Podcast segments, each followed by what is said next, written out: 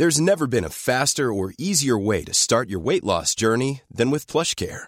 PlushCare accepts most insurance plans and gives you online access to board-certified physicians who can prescribe FDA-approved weight loss medications like Wigovi and Zepbound for those who qualify. Take charge of your health and speak with a board-certified physician about a weight loss plan that's right for you. Get started today at plushcare.com slash weight loss. That's plushcare.com slash weight loss. plushcare.com slash weight loss.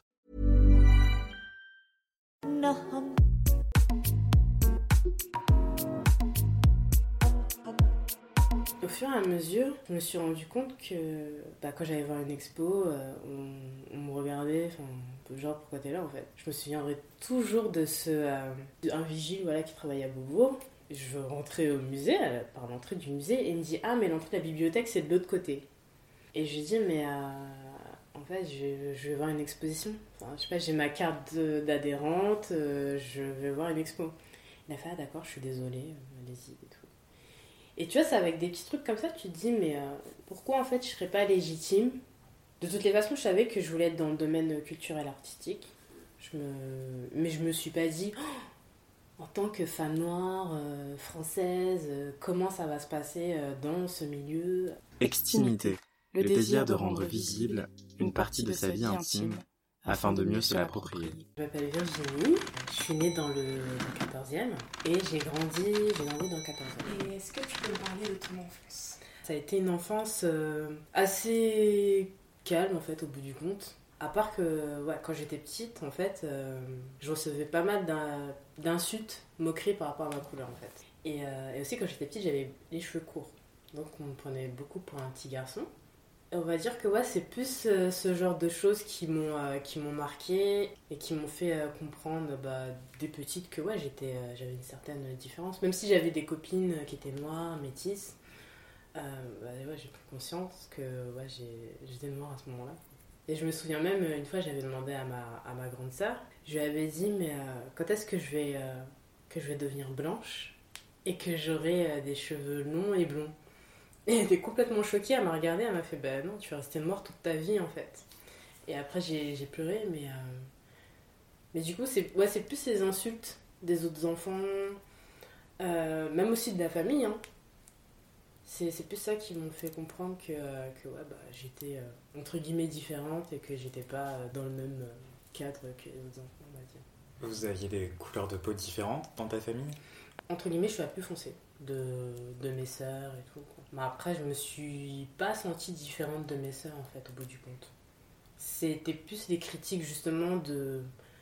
Même de membres de, de, de ma famille. Genre, ah oui, euh, tes sœurs elles sont plus claires de peau et tout. Il y a que toi qui es noir, euh, des trucs comme ça. Et euh, en fait, comment, euh, comment toi tu le prenais Est-ce que tu t'en souviens de ça? Bah, que j'avais euh, mes petites cousines, elles, avaient des longs cheveux, on leur faisait des belles petites tresses et tout, et moi j'avais euh, bah, les cheveux coupés, euh, rasés comme un petit garçon. Et euh, c'est vrai que je me considérais un peu comme euh, le petit canard, le vilain petit canard en fait.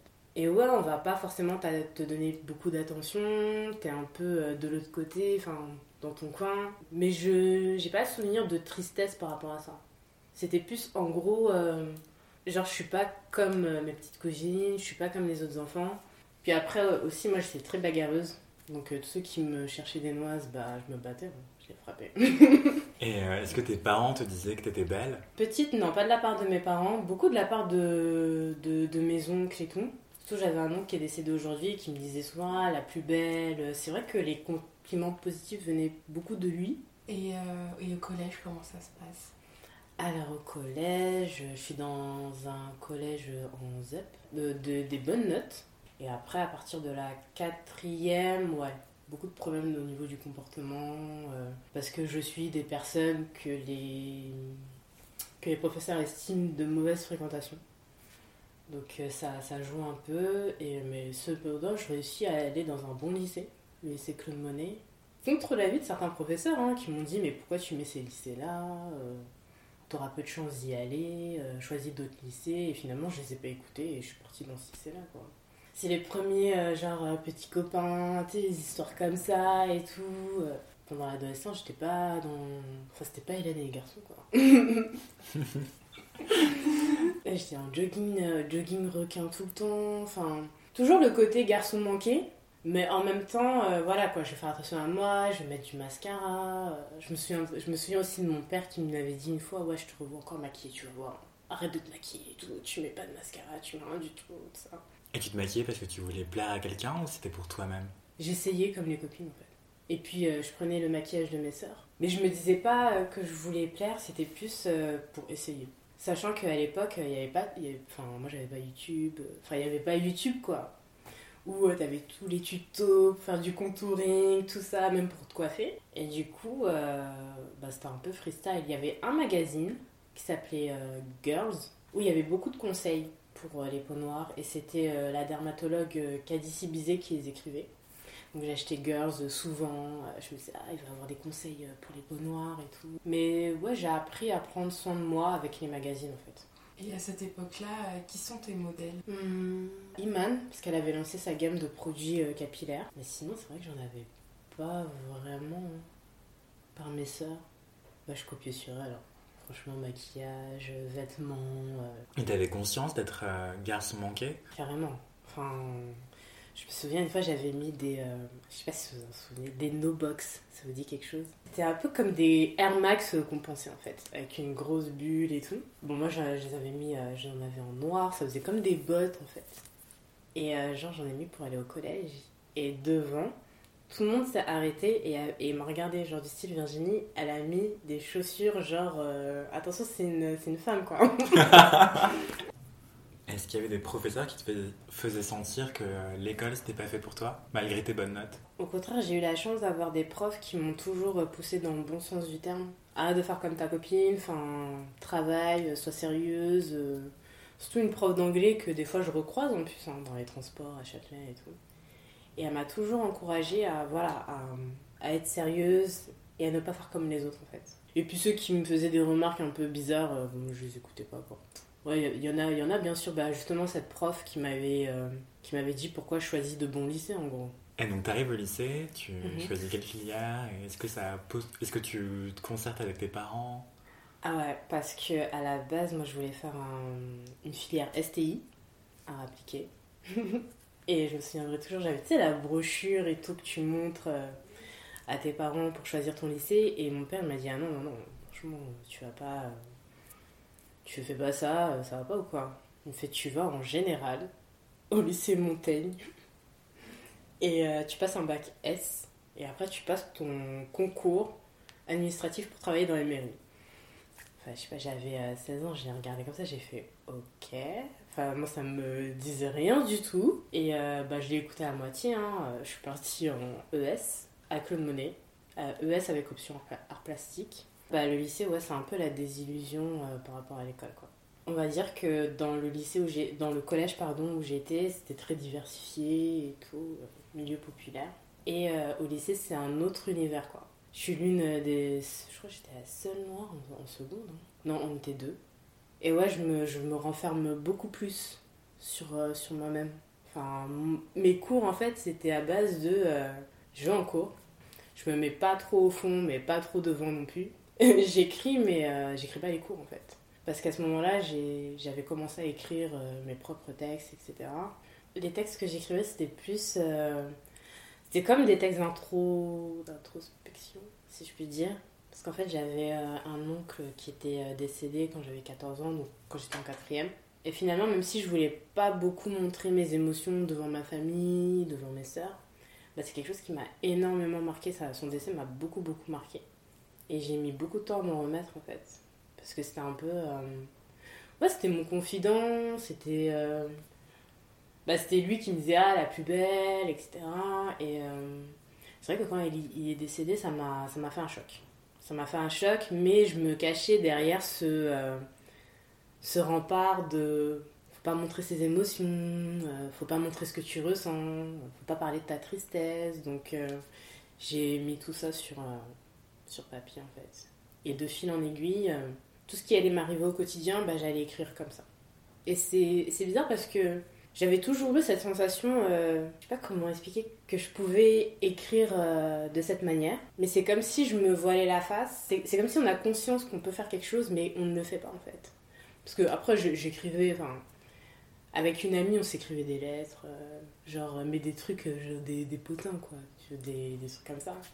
Mais l'écriture a toujours euh, une grande place dans, dans mon quotidien, en fait. Est-ce que tu peux, tu peux brosser le portrait un peu de ta famille?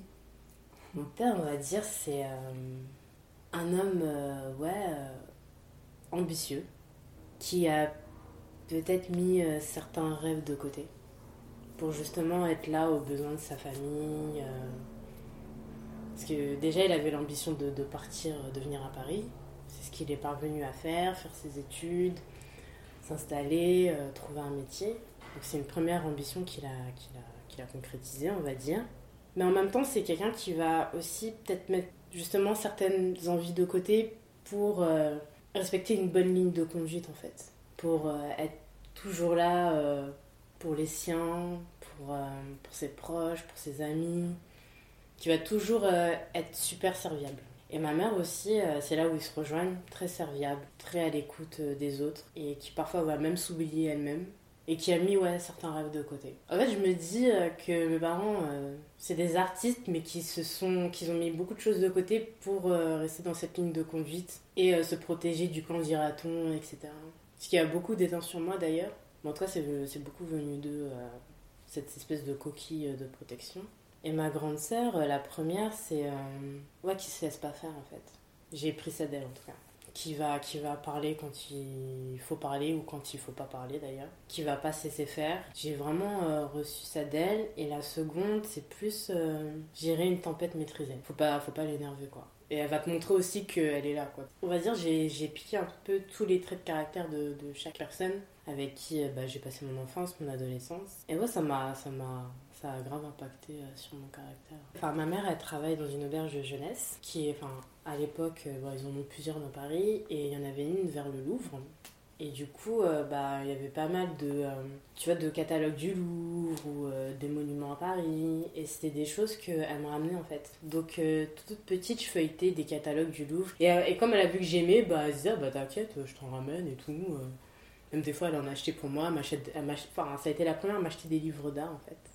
Et c'est vrai que vers l'âge de, je dirais, 11-12 ans, j'ai commencé à dessiner. Premier rêve, c'était de devenir styliste de mode. à regarder tous les défilés. Euh, et à beaucoup dessiner, en fait. Beaucoup, beaucoup dessiner, mais c'était à base de... Je passais mes après-midi devant MTV en dessinant. bah, enfin, ma mère, elle voyait ça, elle disait, oh, bah, ça va lui passer, c'est sa passion. Euh, du moment qu'elle reste à la maison, qu'elle fait pas de bêtises, elle dessine, euh, c'est bien. Mais après, quand tu veux justement t'orienter vers ce type d'études, là, ça commence à coincer. Mais cela dit, voilà, quand je montrais mes dessins, ah oui, c'est bien, ça, tu peux, le, tu peux coudre, c'est très bien. Mes soeurs aussi, ah ouais, c'est super beau. Au collège aussi, ah ouais, tu peux me faire un dessin donc ça a été bien réceptionné jusqu'à ce, cette action de vouloir concrétiser et d'annoncer bah oui, moi je veux faire un bac euh, STI. Euh. c'est pas du tout passé. On va dire, j'ai essayé, essayé de me mettre de côté, mais ça, ça revenait tout le temps en fait.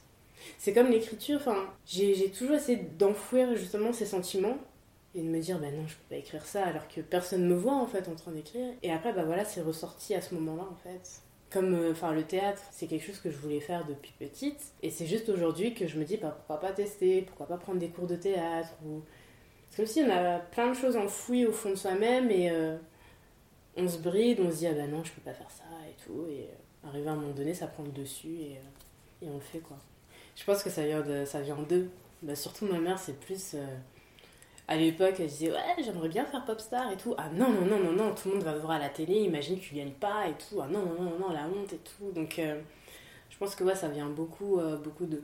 Ils sont pas allés au bout de leur, euh, peut-être de leur ambition. Déjà, ma mère, elle voulait être couturière, avoir sa propre ligne, faire de la couture et tout. Et ça, c'est quelque chose qu'elle a pas concrétisé. Et mon père, je pense, il a été très longtemps chauffeur de taxi, mais je pense que ouais, il aurait aimé faire d'autres choses je passe mon bac, euh, je rate la mention. Euh, et ensuite, bah, je m'inscris en art plastique. je cache ça, bien sûr. Bah, jusqu'au moment où on me dit Bah ouais, tu fais quoi? Je suis en art plastique. En plus, je fais des cours du soir euh, en couture. Donc, au bout du compte, quand tu as des cours du soir, bah, tu as des devoirs, entre guillemets, tu dois coudre et tout, etc. Et, ma mère, ouais, elle me soutient parce qu'elle m'achète quand même ma, première machine à coudre elle le sait et tout, mais euh, mon père, ça passe pas du tout, quoi. Je fais, mais qu'est-ce que c'est que ça? Au lieu de t'inscrire en LEA, tu pourras voyager, toujours avec ces trucs bien. Euh, ces études bien concrètes, tu vois.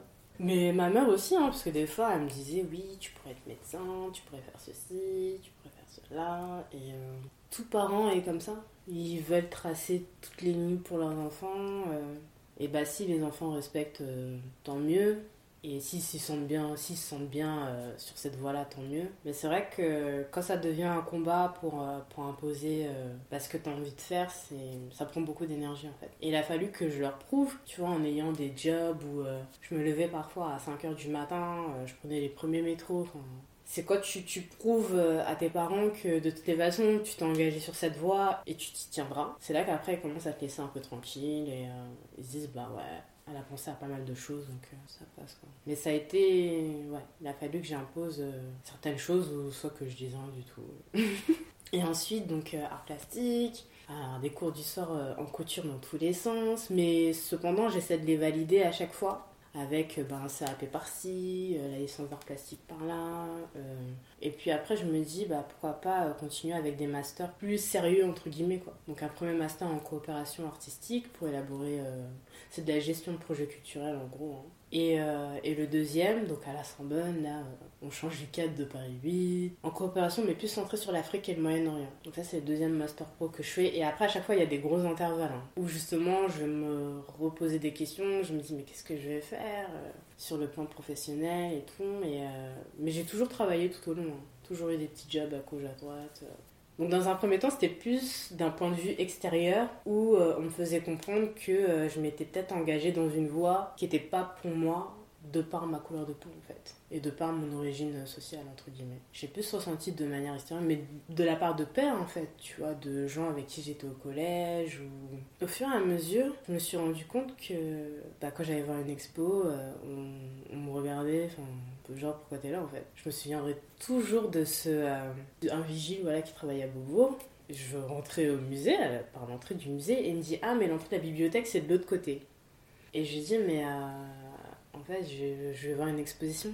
Je sais pas j'ai ma carte d'adhérente, euh, je vais voir une expo. Il a fait ah d'accord je suis désolée, allez-y et tout. Et tu vois c'est avec des petits trucs comme ça tu te dis mais pourquoi en fait je serais pas légitime on va dire que je me suis pas vraiment posé la question en tant que telle, mais c'était plus euh, à travers euh, des, faits extérieurs, on va dire. De toutes les façons, je savais que je voulais être dans le domaine culturel artistique. Je me... Mais je me suis pas dit, oh, en tant que femme noire, euh, française, comment ça va se passer dans ce milieu? Pour moi, j'étais. je, je, sais pas, je suis un être humain qui a des sensibilités et je trouver un job dans ces sphères-là, en fait. Je me suis pas du tout posé la question, j'envoyais mes CV normal. Euh. Enfin, jusqu'à l'âge de 25 ans, la question, elle s'est pas posée en fait. C'était pour. Euh, c'était chez Versace. Ah, je peux te dire les marques Oui. Ouais. On peut pas l'entrer.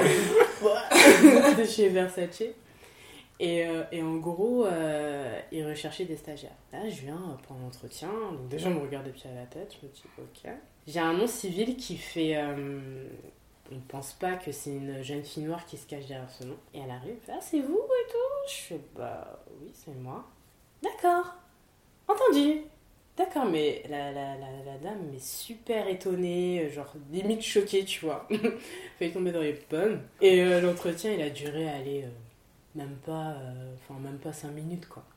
Et c'est comme si en fait elle, dégageait tout ce qui pouvait faire obstacle au fait qu'elle pouvait me prendre. C'est comme si elle les a énumérés, mais oui, mais de toutes les façons, vous n'avez pas de convention de stage, hein, alors que c'était quelque chose qu'on on avait parlé au téléphone, et genre on avait dit qu'on allait trouver euh, une solution. Euh. c'est bizarre en fait, parce qu'au téléphone il n'y avait pas de souci, et finalement face à face, euh, on dirait que genre limite ça va être la troisième guerre mondiale, tu vois. Et c'est des choses comme ça qui m'ont fait prendre conscience que bah ouais, il y a peut-être un souci, de par ta couleur de peau en fait. Mais euh, ça pas, je me suis pas posé la question euh, en tant que telle quoi.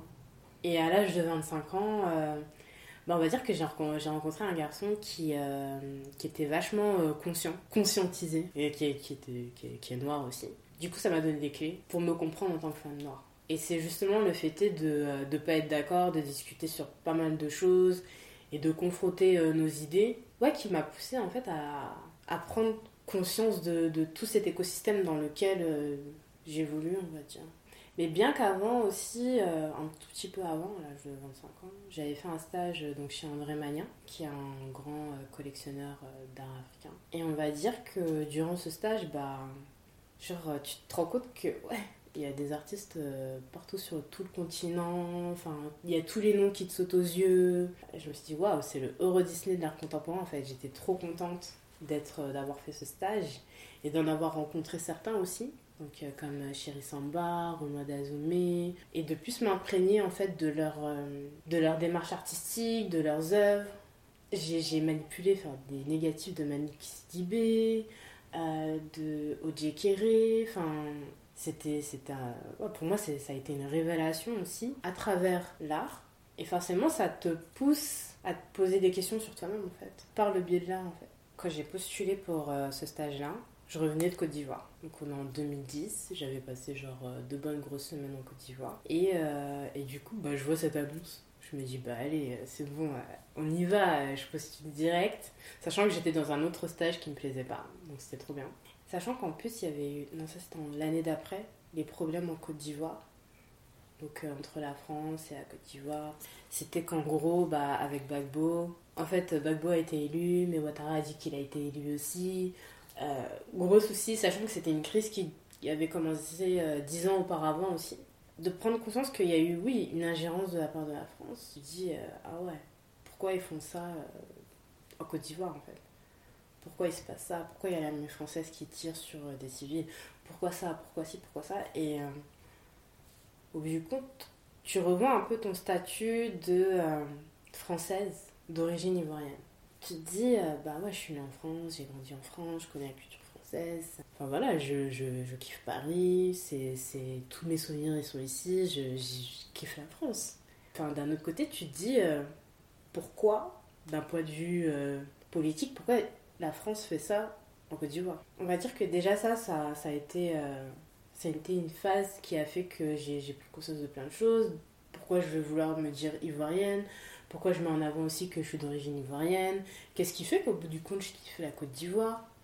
Euh, Et tout ça, tu te poses plein de questions. Et euh, qu'est-ce qui fait qu'aussi, ici à Paris, on me voit en tant que, que fille noire, en fait? Parce que la question de vous venez d'où? On la pose beaucoup. Quand je vais mettre la personne mal à l'aise, je viens du 14e.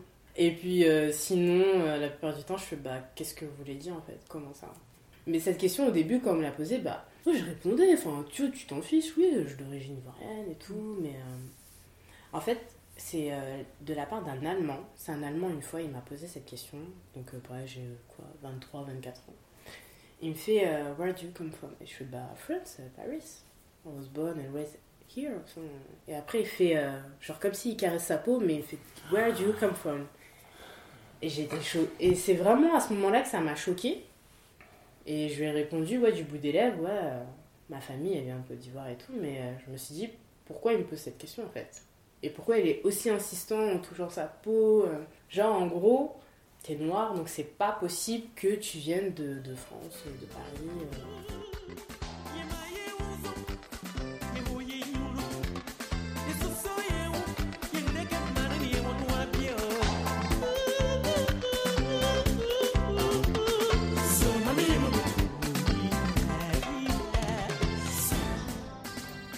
Bah, déjà, ça a été ma première histoire, donc euh, d'être en couple tout court. Euh, et d'être en couple avec euh, lui, c'est révélateur d'un point de vue identitaire. Parce que ça a été l'une des personnes qui m'a dit Mais pourquoi tu fais des tissages et tout ça? Et tu dis Mais en gros, c'est pas ta tête, donc je fais ce que je veux en fait. Et parce que mon père aussi ne arrêtait pas de nous dire ça ouais, pourquoi vous des tissages, patati patata, non, non. Et euh, du coup, d'avoir ça d'un de, garçon que, que t'apprécies et tout, au début, je dis, mais ouais, c'est pas tes affaires, genre laisse-moi tranquille. Et au fur et à mesure, je sais pas, un matin, je me suis levée, je devais aller me coiffer à Château d'Eau, et je me suis dit, mais imagine, euh, on vend plus de tissage. Qu'est-ce que tu fais en fait? Qu'est-ce qui se passe? Comment, comment tu vas gérer ta crise, tu vois Et après, du coup, je me suis dit, euh, faudrait que je me réconcilie, en fait. tu vois, avec mes cheveux, comment euh, je peux en prendre soin. Et, euh, et c'est vrai que dans cette veine-là, en 2011, il y avait beaucoup de vidéos qui. Ça a commencé les vidéos en fait. Et beaucoup de, de, youtubeuses ou de blogueuses qui montraient comment se coiffer. Il y avait le site que je suivais beaucoup, euh, Black Girl with Long Hair. Et du coup, il y avait pas mal de, d'idées de, coiffure, de choses comme ça. Donc, on va dire qu'à partir de là, j'ai commencé à, ouais, me réconcilier avec euh, la nature de mes cheveux. Ou si je faisais un tissage, ça m'arrivait, j'allais prendre en fait une texture qui ressemblait à mes cheveux pour qu'on dise Ah, mais je croyais que c'était tes cheveux et tout. Donc, euh, plus les tissages euh, long pouce, tu vois, à la Pocahontas, bien que je critique pas les filles qui font ça, chacun son. J'ai des copines qui, font des tissages et tout, moi je respecte leur choix. Je suis pas la fille, ouais, non, mais pourquoi tu fais ça? Enfin, chacune, chaque femme fait ce qu'elle veut sur sa tête en fait. Donc, euh, et, euh, de fil en aiguille, euh, j'ai, je me coiffe comme ça. Maintenant, je fais des grosses vanilles et tout. Je rajoute, je rajoute des, des rajouts. Il n'y a pas que mes cheveux. Parce que, en gros, je devais, c'était un jour. Moi, je devais partir à Londres pour un mois, un mois et demi, deux mois. Et je me suis dit, mais comment je vais me coiffer Tu vois, c'était un peu, j'étais un peu broken, j'ai pas de Je dit, euh, et, justement, je, regardais euh, la vidéo d'une youtubeuse qui faisait ces, euh, ces twists-là. On les appelle les Havana Twists, si je dis pas de bêtises. C'est des grosses vanilles en fait. En fait, je les fais séparément et après, ouais, j'attache en chignon comme ça. Et du coup, il y avait cette, cette youtubeuse qui faisait cette vidéo j'étais là en train d'essayer de faire la même chose et tout, et j'y arrivais pas, ça m'énervait. J'ai fermé mon Mac et j'ai fait ok, Maintenant, tu fais ton, ton propre style en fait. Sachant que c'était plus volumineux parce que j'avais mis plein de. Je sais pas, j'avais pris au moins. Il y avait 4 paquets de mèches sur ma tête en fait, c'était beaucoup plus volumineux. Et je me souviens, il y avait mon moniteur d'auto-école qui me dit Ah, ta coupe et tout, on dirait un chapeau. J'ai fait Ok, d'accord. Enfin, je vois pas c'est quoi le rapport, mais bon. Euh, je me suis pas démontée, j'ai rien dit. Et bizarrement, c'est en allant à Londres où tout le monde a fait Wow, your hair amazing, bla bla bla. Tout le monde a kiffé en fait. Et même une fille dans le train, genre j'allais aux toilettes, elle m'a arrêté, elle m'a fait genre, I love your hair. I love your hair, euh, take my number, euh, genre prends mon numéro, je veux que. Elle fait qui t'a fait ça Je fais bah moi, prends mon numéro, je veux que tu me fasses la même chose et tout. Et je me suis dit, ah, mais en fait, je suis bien coiffée en fait. Parce que tout le monde me regardait bizarre et tout à Paris, mais euh, c'est bizarre comment, euh, 3 heures, euh, l'Eurostar, je m'en rappelle. En 3 heures, genre, comment la perception des choses peut changer, quoi. Et du coup, bah, à Londres, tout le monde a kiffé. Mais tout le monde a kiffé ma coiffure. Tout le monde était, ah non, mais c'est amazing, c'est trop bien, j'adore votre coiffure et tout. Et au bout du coup, j'ai continué à me coiffer comme ça maintenant. C'est important d'avoir son opinion. Bah, après, j'ai l'impression que de toute façon, tout le monde a son opinion aujourd'hui. Quand on regarde les commentaires euh, sur euh, Facebook ou sur YouTube ou sur. Tout le monde a envie de partager son opinion il y a en tout cas un poids de la société qui te fait euh, comprendre que si justement t'as pas cette opinion à partager, t'es passif en fait. T'es passif, tu te poses pas de questions, etc. Donc, euh, moi, c'est important d'avoir euh, une opinion, on va dire, juste de, de l'actualité. après, tout n'est pas peut-être bon à partager et, et d'être à l'écoute aussi des autres. Qu'est-ce qu'ils en pensent? En tant que femme noire dans cette société française, on a toutes, on a toutes des choses à dire. On a toutes vécu des choses. Enfin, le, le film d'Amandine Gay, elle, ça le démontre bien. Je me dis que c'est important pour les générations futures. Qu'est-ce que les autres ont envie d'entendre de la vie de chacun en fait? Moi, je te disais qu'au début, j'avais pas forcément envie d'écrire, j'avais pas envie de mettre ça sur papier. Euh, tu vois, est-ce que c'était intéressant ou pas? Et euh, j'ai qu'une fois, il y, a une, dame, euh, je suis en train de faire lire ça à une copine dans le métro et elle a attendu Enfin, elle a, regardé tout par-dessus nos épaules et elle a dit Mais waouh, c'est trop, trop intéressant ce que vous écrivez, j'adore cette rime et tout. C'est plus cette question-là, ouais, euh, comment comment t'intéresses les gens en fait? À, tout ce que tu vis, à tout ce que tu. à tout ce qui boue en toi? Comment juste, de quelle manière en fait tu le fais ressortir de toi et comment t'intéresses les gens? Bah, tu testes un petit peu, tu testes euh, avec ce premier texte. À l'école de la vie, Assise au dernier rang, je vois mon rêve écrit au tableau. Avec des fautes d'orthographe, mais non sans gaffe. L'éponge trempée dans le seau d'eau vient tout mouiller et noyer ma volonté. je crie, j'injurie, l'effaceur qui a effacé mon vœu, mon souhait, et même sous les disputes de l'Institut Heure de Rêve, mon espoir ne faiblit ni ne s'éteint. C'est un court Et c'était quoi ton rêve? À ce moment-là, mon rêve, c'était plus de marquer les esprits en fait. Marquer les esprits euh, bah, avec mes textes, avec. euh, bah, Il y a une phase aussi où je me voyais en tant qu'artiste. hein. Donc, euh, c'était plus à comment impacter sur, sur l'esprit des gens. Genre, limite, dans 10 ans, dans 20 ans, est-ce que les gens ils parleront de toi, tu vois? Je savais pas la forme, mais c'était plus ça. Après, si c'est une nécessité pour toi, je pense que tu peux trouver euh, une audience qui va s'intéresser à ça. C'est même avec la Neurobox, je me dis, bah, la c'est les coffrets euh, culturels que j'ai enfin, que j'ai lancés depuis 2016, où je fais une sélection bah, de livres, euh, de DVD, de musique. Et je me dis justement, moi, ça, ça va me plaire, mais comment je vais trouver des clients à qui ça va plaire, en fait? Il y a deux fois où t'as ri euh, quand t'as dit euh, j'étais en- enfant, je suis activiste de mode. Ouais. Et là, tu t'as dit euh, je me voyais encore artiste. Mm, Et tu t'es moqué de toi. ouais. Pourquoi tu te moques de toi? Parce que, euh, peut-être un peu moins pour styliste de mode, mais plus pour artiste parce que euh, je vois toujours la tête de mes parents, genre en mode Papa, maman, vous venez à mon exposition Non, mais oh, ils auraient. Ouais, péter un câble. Mais déjà, art plastique, ça a été. Comme t'imagines, "Vo- votre fille, elle fait quoi? Elle est en art plastique, ça passait pas pour. Ah ouais, ça passait pas du tout. C'était pas le métier, euh, c'était pas médecin, c'était pas avocat, c'était un métier trop créatif. Ouais, et puis, euh, ouais, pas sérieux, et surtout, euh, dans quoi elle s'engage, elle va galérer.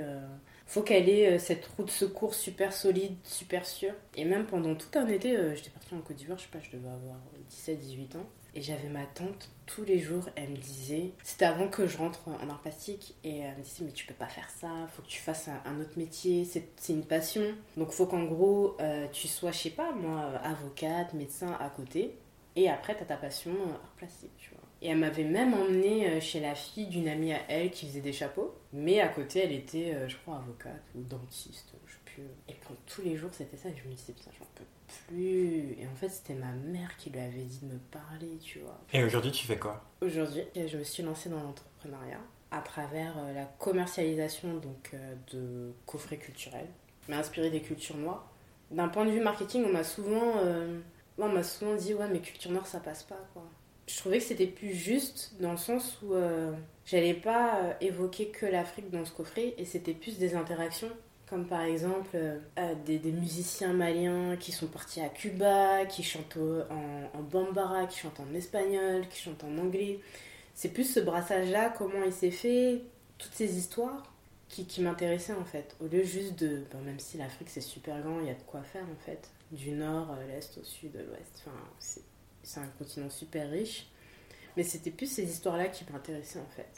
Je sais pas, une Maya Angelou qui a vécu en Afrique, une Nina Simone qui a vécu aussi en Afrique de l'Ouest, qui voulait plus repartir. C'est c'est plus ces, ces, ces, mobilités-là et ces échanges-là qui m'intéressaient en fait. C'est pour ça que j'ai voulu parler de culture noire et pas de culture africaine. C'est plus ces gens qui vont me dire ouais mais c'est euh, une boxe africaine en fait, hein. c'est culture africaine. Je fais oui, c'est pas faux que la neurobox c'est euh, les cultures africaines qui priment. C'est vrai que par exemple, euh, je sais pas, il y a eu toute une, flopée de, cinéastes euh, ouest-africains qui ont fait leurs études en Russie. Comment ça a impacté sur leur vie quand ils sont rentrés dans leur pays? Comment eux ils ont impacté la vie des Russes? Et même les communautés africaines qui vivent aujourd'hui en Chine ou en Israël, comment elles vivent aujourd'hui, comment elles se sentent d'un point de vue identitaire dans ces différentes sociétés? Et c'est ça qui va m'intéresser et c'est pour ça que j'ai voulu élargir en parlant de, de culture noire en fait. Quel est ton processus justement Mm. pour, pour les faire ces, ces boîtes J'ai un blog depuis maintenant euh, 2011. Et ce blog, en fait, je l'ai euh, lancé parce qu'à la base, bah, c'était après mon stage chez André Magnin. Et justement, il y avait euh, un artiste euh, ivoirien qui m'avait envoyé en fait ses œuvres et tout, et je savais pas trop comment euh, l'aider en fait. Et à l'époque, euh, bah, André aussi, il a vu son travail, mais voilà, il ne savait pas non plus comment l'aider. Et je me suis dit, bah, comment moi, à mon échelle, je pourrais faire en fait? J'aime bien écrire, j'aime bien l'art, donc c'est pour ça que j'ai couplé les deux. Au tout début, African Links, je voyais vraiment comme euh, une galerie en ligne. Tu vois, limite, euh, les, les artistes, j'expose leurs œuvres, on les achète et tout, je voyais vraiment comme ça. Et de fil en aiguille, bah, j'avais pas le, les contacts nécessaires, donc ça s'est transformé en blog personnel. Et voilà, j'allais voir une expo, j'écrivais dessus, je faisais des interviews d'artistes. Ça a vraiment commencé petit à petit comme ça en fait. Et j'ai fait pas mal de, bah, jeux concours, des partenariats avec euh, des, euh, musées. Et en 2000, 2014, euh, dans ces eaux-là, bah, il y avait des box pour tout. Hein. Il y avait les box beauté qui battaient leur plein, Birchbox et tout. Et j'ai fait un peu des recherches. Il y avait quelques box culturelles qui existaient, mais il n'y avait rien sur la niche, j'irais culture africaine, culture noire. Et c'est comme ça que, que l'idée est venue depuis 2014-2015. Et, et j'ai lancé la première en 2016. Ce que je trouve intéressant aussi là-dedans, c'est que ça décloisonne aussi euh, les cultures noires. Mm. Euh, euh, c'est très international finalement. Mm. Et ça crée un peu une forme de ciment dans toute la diaspora en fait. Est-ce que tu penses qu'on a on manque de choses en commun? Au niveau de la diaspora Il y, a eu des clivages. Hein. Tu vois, de par, par exemple, les différentes communautés ouest-africaines et, et les Antillais, par exemple. Tu vois il y a eu pas mal de clivages, alors qu'il y a eu des histoires, euh, des histoires communes. Tu vois, Césaire, quand, quand il parle, ça a retenti dans toute l'Afrique, il y a eu le mouvement de la négritude. Bah, T'imagines si euh, Sangor et Césaire avaient dit Ah bah non, on se parle pas parce que toi t'es sénégalais et toi t'es euh, entier, donc non, on se parle pas en fait. Et justement, eux aussi, ils ont fusionné tout ça. Et le dénominateur commun, c'était bah, la couleur de peau, au bout du compte, pour en faire une force non pas pour se victimiser, on est noir, il nous arrivait plein de trucs comme ça, mais non, on va, valoriser notre histoire, on va valoriser notre culture et euh, mutualiser pour ensuite euh, plus parler au cas par cas, tu vois, je dirais. Tu vois, dans, la boxe, c'est comme si tu mets plein de choses, tu, tu, secoues et tout, mais après, au bout du compte, il y a. Euh, des saveurs qui ressortent. Ouais, exactement. Les singularités. Mm. Ouais, voilà, exactement. Les singularités, bah, une singularité malgache, une singularité euh, euh, Wolof, une singularité euh, Bambara, une singularité. c'est plus ça. Ok, d'accord, il y a une couleur noire, mais il y a une histoire aussi. Oui, c'est les cultures noires. Mm. Exactement. So why did he need a uh, black director? Could a white director not have It's not color, it's culture. explain the difference because I think we're, we're Steven Spielberg right did Schindler's List. Mm-hmm. Martin Scorsese did Goodfellas, right? Steven Spielberg could direct Goodfellas. Martin Scorsese probably could have done a good job with Schindler's List, but they're cultural differences.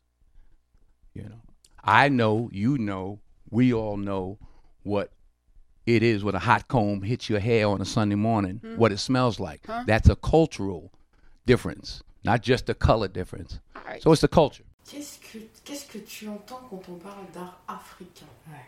J'avais, euh, j'avais écrit un texte à l'époque sur, euh, sur mon blog en disant que est-ce que c'est juste de parler d'art contemporain africain en fait Qu'est-ce que ça veut dire Et de, de, de, par le temps, je me suis dit bah, c'est peut-être un label en fait au bout du compte qui s'est développé et qui va peut-être rassurer euh, d'un point de vue institutionnel. Euh, voilà, un grand tiroir dans lequel on va mettre plein de choses et il y avait pas mal d'artistes justement qui, qui disaient bah non, euh, je, je veux pas qu'on qu'on me mette cette cascade d'artiste africain, moi je suis artiste et puis c'est tout. J'avais rencontré pas mal d'artistes comme ça. Et bah après, comme ça a bien pris, ces mêmes artistes-là ont fait un peu profil bas et sont rentrés dans, dans, ce grand tiroir. Mais qu'est-ce que ça voudrait dire art contemporain africain Sachant que l'art contemporain, sa définition en tant que telle, c'est l'art après 1945. Donc euh, à la fin de la, la, Seconde Guerre mondiale. Et en gros, euh, bah, à la fin de la Seconde Guerre mondiale, il y a pas mal de pays africains notamment qui sont, qui sont pas du tout indépendants en fait. Qui sont encore euh, colonisés. Donc qu'est-ce que ça voudrait dire en fait art contemporain africain? C'est peut-être un peu paradoxal. Est-ce qu'il suffit d'être noir pour être catalogué artiste africain? Parce que je sais pas, il y a des artistes bah, en Afrique du Sud, ils sont blancs. Et quel statut ils sont? Ils ont plutôt.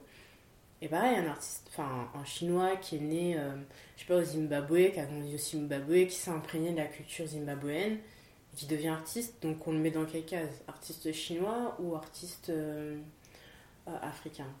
Donc, euh, Et puis même le terme artiste européen, il n'est pas vraiment beaucoup utilisé. Bah, artiste américain, oui, parce que voilà, les États-Unis et tout, mais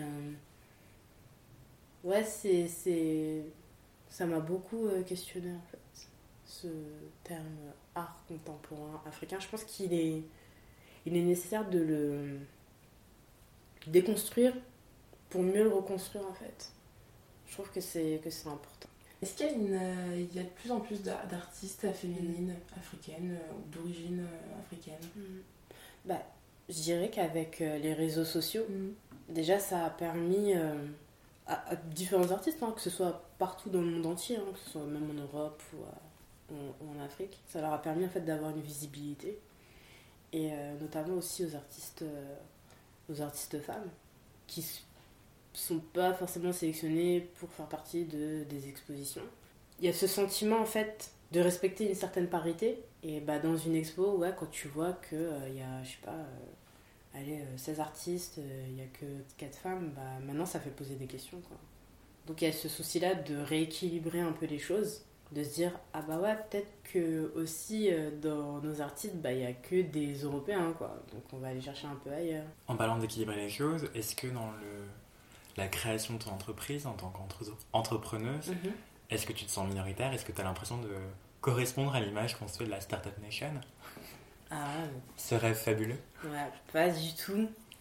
Pas du tout. Et c'est vrai qu'au début quand j'ai lancé euh, j'avais l'impression qu'on ne me respectait pas en fait en tant qu'entrepreneuse, entrepreneur, entrepreneuse. Et que, enfin, des fois quand j'allais contacter des, euh, je sais pas, des sous-traitants ou pour acheter des choses, c'était un peu, euh, ouais, bah, on, prend la légère en fait. Genre, euh, t'es pas du tout en train de créer un business. genre, oui, bah ouais, ce sera livré dans, dans 14 jours. Bah non, moi j'en besoin, de, j'en ai besoin demain en fait. Comment on fait? Quelle solution? Même quand tu vas demander euh, des rabais, etc., bah non, t'as l'impression d'être, de passer un peu pour la, excusez-moi du terme, de la chute de service en fait. Bah non, j'essaie juste de faire un business et j'essaie de rentrer dans, mes, euh, dans ma rentabilité en fait. Je sais pas, j'ai, beaucoup ressenti ça au début. Bon, maintenant un peu moins parce que je veux pas faire attention à tout ça, mais euh, ouais, c'était plus, je sais pas, pour acheter par exemple les, les packaging, les box. Ah bah non, je peux pas le plier, mais là vous voyez un peu comment ça donne. Non, je vois pas comment ça donne, j'ai besoin que vous le pliez pour que je vois en fait. Donc, euh, oui, bah, vous mesurez et tout. Non, je ne mesure pas. Vous pliez la boîte et je. C'est job. Non, mais c'est ça. Mais par contre, quand il faut allonger euh, l'argent pour les factures, il n'y a pas de problème. Après, c'était peut-être aussi parce que je commençais. Et c'est comment moi je me voyais aussi. Ça transpirait que voilà, je commençais et tout. Euh. Et peut-être ça transpirait tellement que les personnes en face de moi se disaient bah, va pas nous saouler si elle reçoit ça avec deux jours de retard ou pas. Alors que non, ça avait une importance pour moi en fait ou même s'il y a un retard, bah, vous devez m'en avertir. Ou... Je pense qu'il y a une part de comment on se voit et comment ça impacte les autres. Et après, tu as une autre part de stéréotypes. Euh. Et qu'est-ce qui t'aide à garder le cap? Bah, Déjà, je me dis que, euh, que un non euh, cache toujours un oui. que les personnes qui vont dire bah non, c'est pas possible. si tu reviens dans quelques temps, elles vont dire ah mais oui, mais il n'y a pas de problème, c'est une bonne idée. Je me dis ça et après je me dis qu'il n'y a pas, y a pas d'échec en fait. Enfin, ce, mot échec, je pense qu'il faut un peu le, gommer et il n'y a que des expériences en fait satisfaisantes ou non. Mais justement, si euh, y a une expérience non satisfaisante qui t'arrive, bah déjà pose-toi la question pourquoi ça t'est arrivé et après qu'est-ce que tu en tires? L'entrepreneuriat, je le vois plus comme euh, un passage en fait, comme un long tunnel que je suis en train de traverser et qui impacte beaucoup ma personnalité je vois pas comme le truc, allez, c'est bon, je veux faire des millions en mode start-up américaine, je fais une levée de fonds à 100 millions. On va dire que aujourd'hui, je vais accorder plus d'importance mais à des trucs, mais euh, genre les gens vont me dire, mais t'es folle ou quoi? Je sais pas, c'est. Par exemple le, le, gars de la poste qui m'encourage, qui me dit Mais alors, allez, aujourd'hui on envoie combien de box euh, Qui grave. Qui est grave à fond derrière mon projet, ou encore euh, je vais aller récupérer, je sais pas, des DVD, tu vois que le, le, le, gars il est là, il t'écoute, il t'encourage, il te montre plein de références. Même une, là dernièrement, c'était une dame qui travaillait dans une maison d'édition et qui était, euh, qui était trop à fond dedans, qui m'a grave encouragée. C'est, c'est plus des choses comme ça et, euh, en fait aussi de voir comment ma structure de pensée, elle change justement pour attirer les bonnes choses à moi. je le vois plus comme ouais, un passage en fait.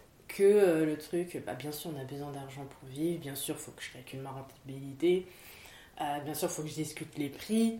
Mais on va dire que je me suis engagée dans, dans, cette voie-là un peu pour me, ouais, pour me forger, pour me redécouvrir moi-même. Comment tu te rends compte que, euh, que, ouais, que ta vie intime, au bout du compte, elle impacte aussi sur ta vie professionnelle et comment tu crées tes propres valeurs, en fait, au bout du compte? C'est comment t'équilibres, comment ta vie, fait. Tu m'as promis le paradise, j'aurais payé n'importe quel price. J'avoue pour toi j'aurais fait des folies, j'aurais piloté sans casque. Mmh, paradise, j'aurais payé n'importe quel price. J'avoue pour toi j'aurais fait des folies. À travers ton goût pour l'art et la culture, tu sens mhm. aussi une forme de goût pour la spiritualité? Hum, C'est vrai que c'est très important, la spiritualité. La religion aussi, c'est ce qui, c'est ce qui m'apporte un équilibre. depuis toute petite hein, d'ailleurs. Euh. Et c'était un peu comme la, la baguette au-dessus de la tête. Ah, si tu fais pas les bonnes choses, euh, c'est pas bien et tout. Euh. Mais ouais, ça, ça a eu beaucoup d'importance. Et on va dire qu'aujourd'hui, j'ai acquis une certaine autonomie en fait par rapport à, à ça, tu vois. On va pas aller à l'église en famille, c'est plus pour moi en fait, pour me, pour me ressourcer, pour... Toi, ça va être un temps, je vais vraiment écouter ce que le prêtre dit. Parce qu'avant, tu l'arrêtes. Là, j'écoute, euh, j'écoute réellement et... en gros, c'est qu'est-ce que tu vas pas trouver dans les livres d'entrepreneuriat? Tu vas, aller, tu vas écouter un prêche à l'église et ça va t'impacter, tu vas dire ah ouais. Et ça va t'inspirer aussi. Et il y a un livre d'ailleurs, c'est L'alchimiste. Mais pour moi, l'alchimiste, c'est euh, la Bible des entrepreneurs en fait. C'est comment tu, tu, tu, vas croire euh, en ton rêve, comment tu vas. De Paulo Coelho. Exactement. Et euh, pour moi, enfin, je l'ai beaucoup lu ce livre. Depuis l'âge de, de 14 ans, je l'ai lu. J'étais trop contente parce que c'est le seul livre que j'ai lu en une journée. Et là, dernièrement, je l'ai relu et euh, j'ai relu, j'ai mis plus longtemps, j'ai mis deux mois. Parce que je décortiquais tous les ah. passages en fait. Et je me disais, mais euh, c'est trop, euh, c'est trop la guideline pour les, pour les entrepreneurs en fait. Enfin, pour toute personne qui veut, je sais pas, réaliser, ouais, tout simplement réaliser son rêve. Est-ce que la religion c'est aussi une guideline pour ta vie? Moi, j'irais oui et aussi pour euh, mon comportement au quotidien avec, euh, avec les autres. C'est-à-dire bah, les, les, phrases basiques, ouais, faut pardonner, euh, tu vois, des, des, trucs comme ça. Et aussi qui va beaucoup aider pour le lâcher prise, je trouve. Donc c'est bon, il s'est passé ça, bah, qu'est-ce que tu fais après en fait?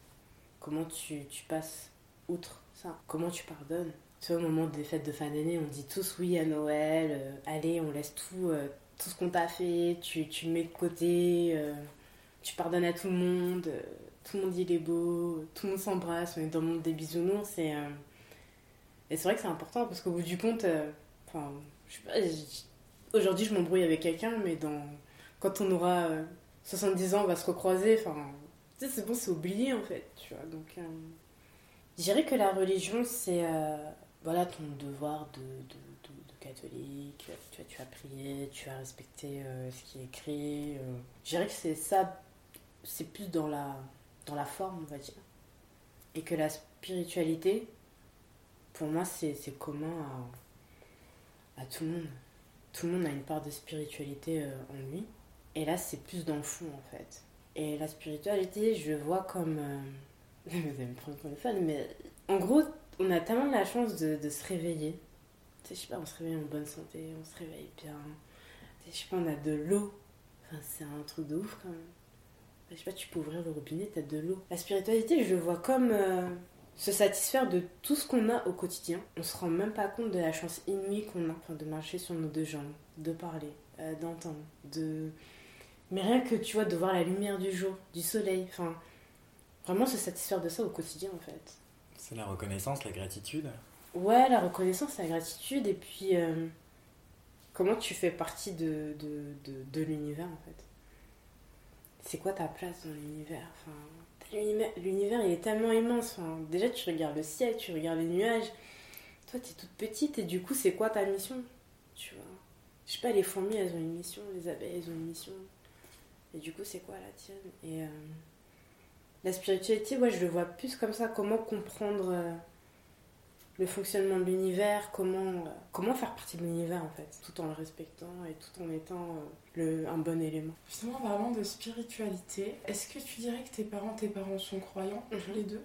Est-ce qu'ils avaient un rapport à, à, à la tradition, aux traditions africaines, plus spécifiquement ivoiriennes? Ouais, c'est bah, la tradition à Caen. Du coup, moi, je suis, Mhm. je suis à Caen. Enfin, je fais partie du... En fait, je suis Enzima. Enzima, on nous appelle aussi les Apolloniens. Euh, la référence pour ceux qui connaissent un chanteur euh, Mewe, ivoirien. Et du coup, euh, ouais, ma mère, euh, c'était par exemple... Il y a, y beaucoup de trucs comme ça, genre, ah mais non, mais tu peux pas faire ça. Parce que sinon, t'auras pas d'argent, genre, mets pas ton sac par terre. Tu vois, des, trucs comme ça. Ou... ne coupe pas tes ongles la nuit. Ou il y, a tellement de phrases comme ça. Pourquoi pas couper ses ongles la nuit? Parce qu'apparemment, moi c'est ce qu'on m'a dit. Après, je sais pas, les gens ont différentes versions. Parce qu'il y a un monsieur, il avait coupé ses ongles la nuit. Et euh, il les a, bah, après il a balayé, il a jeté. Et en fait, euh, il avait un sac où il y avait de l'argent. Et il y avait le sac des ordures. Et du coup, le lendemain, il s'est trompé de sac. Enfin, sa femme s'est trompée de sac et elle a jeté le sac où il y avait de l'argent. Donc du coup, en gros, on dit que si tu te coupes les ongles la nuit, eh ben, tu n'auras pas d'argent. Bah, ils peuvent pas se dire, euh, si tu coupes les ongles la nuit, te mets la poubelle. Laisse Ouais, ta je- femme le faire Ouais, je sais pas. Et justement, parlant de religion, est-ce que tu comprends ou toi-même tu as déjà émis de, une critique par rapport à la religion ou une autocritique par rapport à la pratique, ce genre de choses? Non, pas vraiment, parce que je me dis que chacun vit, euh, vit sa religion au degré qu'il veut. Tu C'est un peu comme euh, les, les coiffures en fait. Enfin, non, le, le- le- la comparaison elle est. elle est- Non, je trouve ça parfait. Mais je me dis, je vois, qu'il veut de sa tête. C'est ça. mais je me dis, je vois pas, je vais, je vais pas juger une fille parce qu'elle se défrise les cheveux ou euh, la juger parce qu'elle a fait un tissage ou juger euh, quelqu'un qui va à la messe tous les jours. Don't touch my hair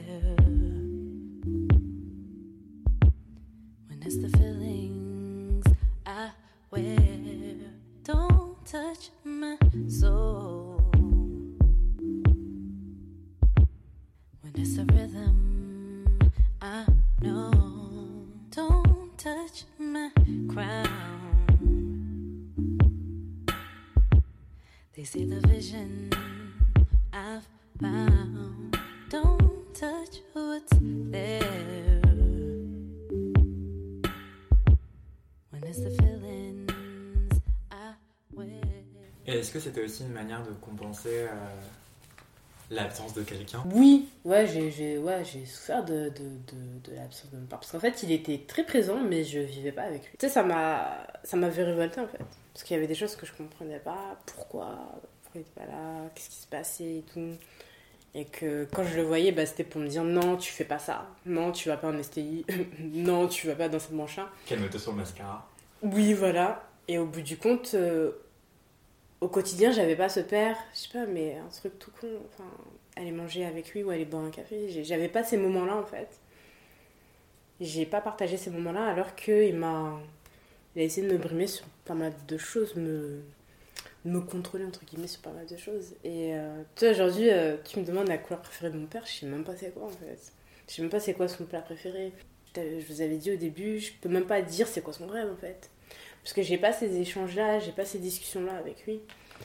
C'est vrai que dernièrement, on a beaucoup parlé de son enfance. Ça m'a, grave aidé à comprendre des choses. Mais euh, il y a encore des, zones d'ombre. Et, euh, et oui, j'en, ai souffert parce que tu dis, euh, c'est ton père.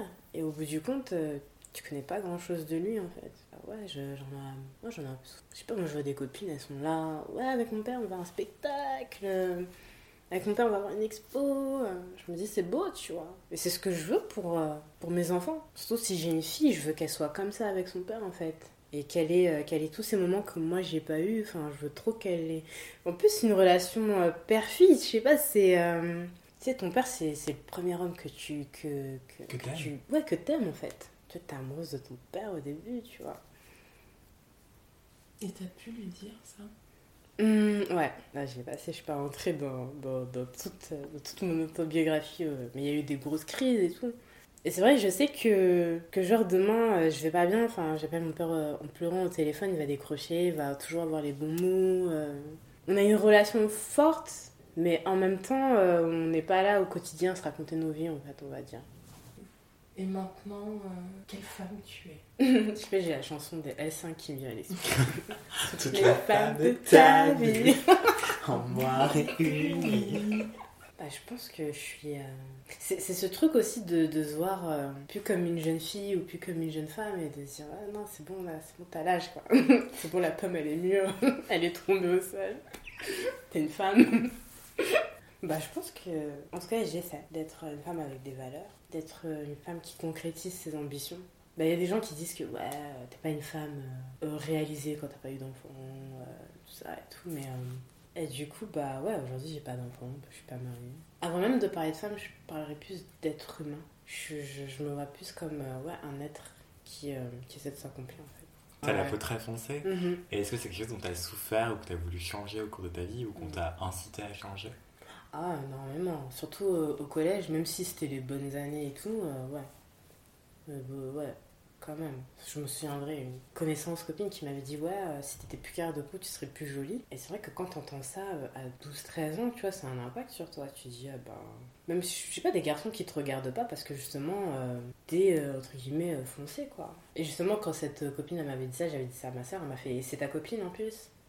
Tu, la considères comme ta copine alors qu'elle te dit ça, tu vois. Donc ça, ça te fait, ça te fait réfléchir en fait. Tu dis que personne euh, n'est en mesure ou n'a le droit de te faire euh, une réflexion sur ta couleur de peau. Et, euh, et même quand je vais au Côte d'Ivoire, tu vois, on me fait des, des réflexions. On me dit Ah oui, elle est foncée, la fille foncée là. Quand on va parler d'une blanche, on va pas dire la blanche pâle ou la blanche mat de peau. Ou... On dit voilà, la fille brune, la rousse, la blonde, etc. Et quand c'est noir, automatiquement on va dire la claire de peau ou la foncée ou la. Pourquoi en fait? Pourquoi s'imposer ça en fait au bout du compte? Parce qu'aujourd'hui, moi j'en parle, j'en parle normal, enfin je m'en fiche.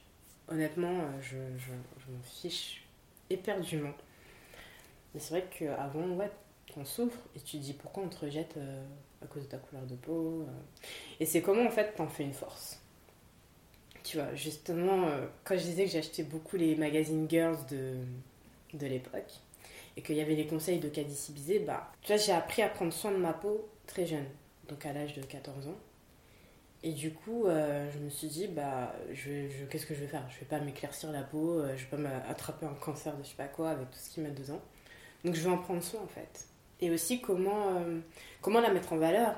Bah ouais, je vais pas m'habiller en noir des pieds à la tête, je vais mettre des couleurs vives, je vais mettre du jaune, enfin plein de couleurs.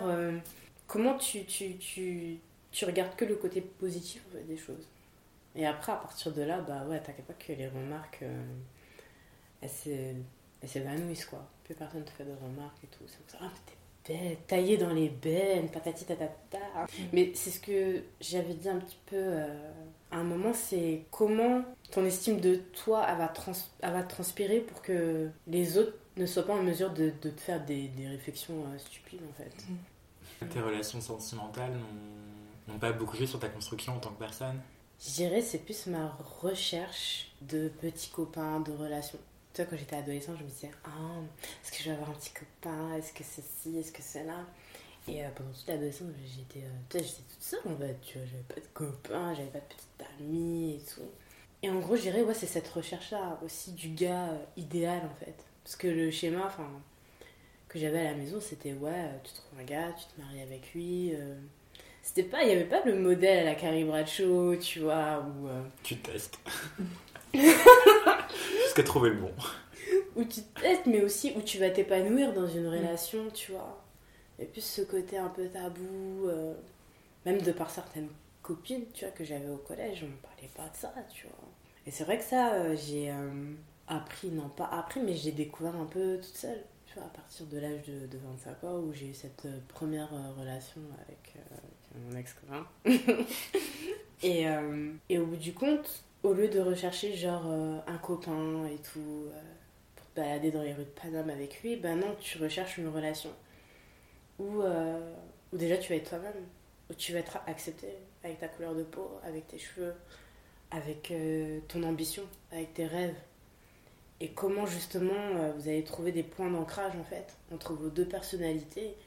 Cette symbiose avec quelqu'un d'autre, au bout du compte que je recherche depuis que je suis adolescente. Plus cette symbiose-là à travers une relation et qui va, ouais, tu, tu vas devenir encore plus toi-même et euh, je me dis pas, euh, ouais, tous les jours je suis célibataire, tu vois, faut que je rencontre quelqu'un. Alors que les gens, tu vois, ça, ça vient encore plus de l'extérieur.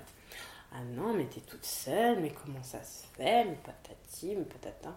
Alors que, oui, oui, je ressens besoin. Oui, moi aussi, j'aimerais bien euh, avoir quelqu'un et tout, mais euh, comment tu. qu'est- Qu'est-ce que tu peux apporter à quelqu'un si euh, t'as pas résolu tes, problèmes avec toi-même, en fait? Si t'es pas satisfaite de ton quotidien, si tu continues à être critiquée, si...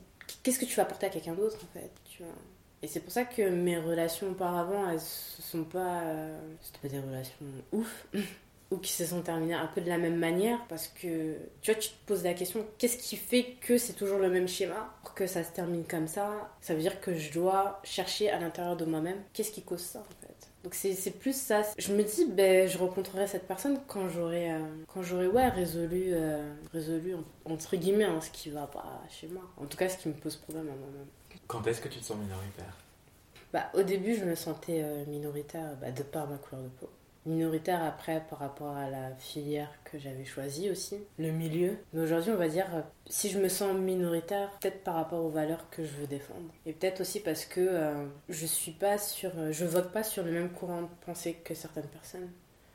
Même si ma couleur de peau et mon genre, le fait d'être femme, le fait d'être femme noire, va laisser croire que je pense de cette manière-là, alors que pas du tout en fait. Et ça va être là où je me sens minoritaire par rapport aux idées et par rapport aux valeurs. Tu t'es déjà senti majoritaire? Euh, ouais, quand tu participes à un événement où, euh, par exemple, il n'y a que des femmes, ou pour les femmes, tu vois, tu te sens majoritaire.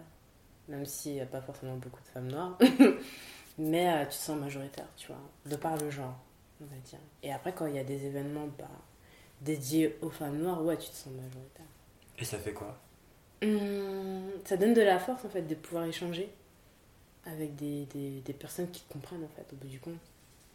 T'as pas euh, besoin d'expliquer euh, 15 000 trucs.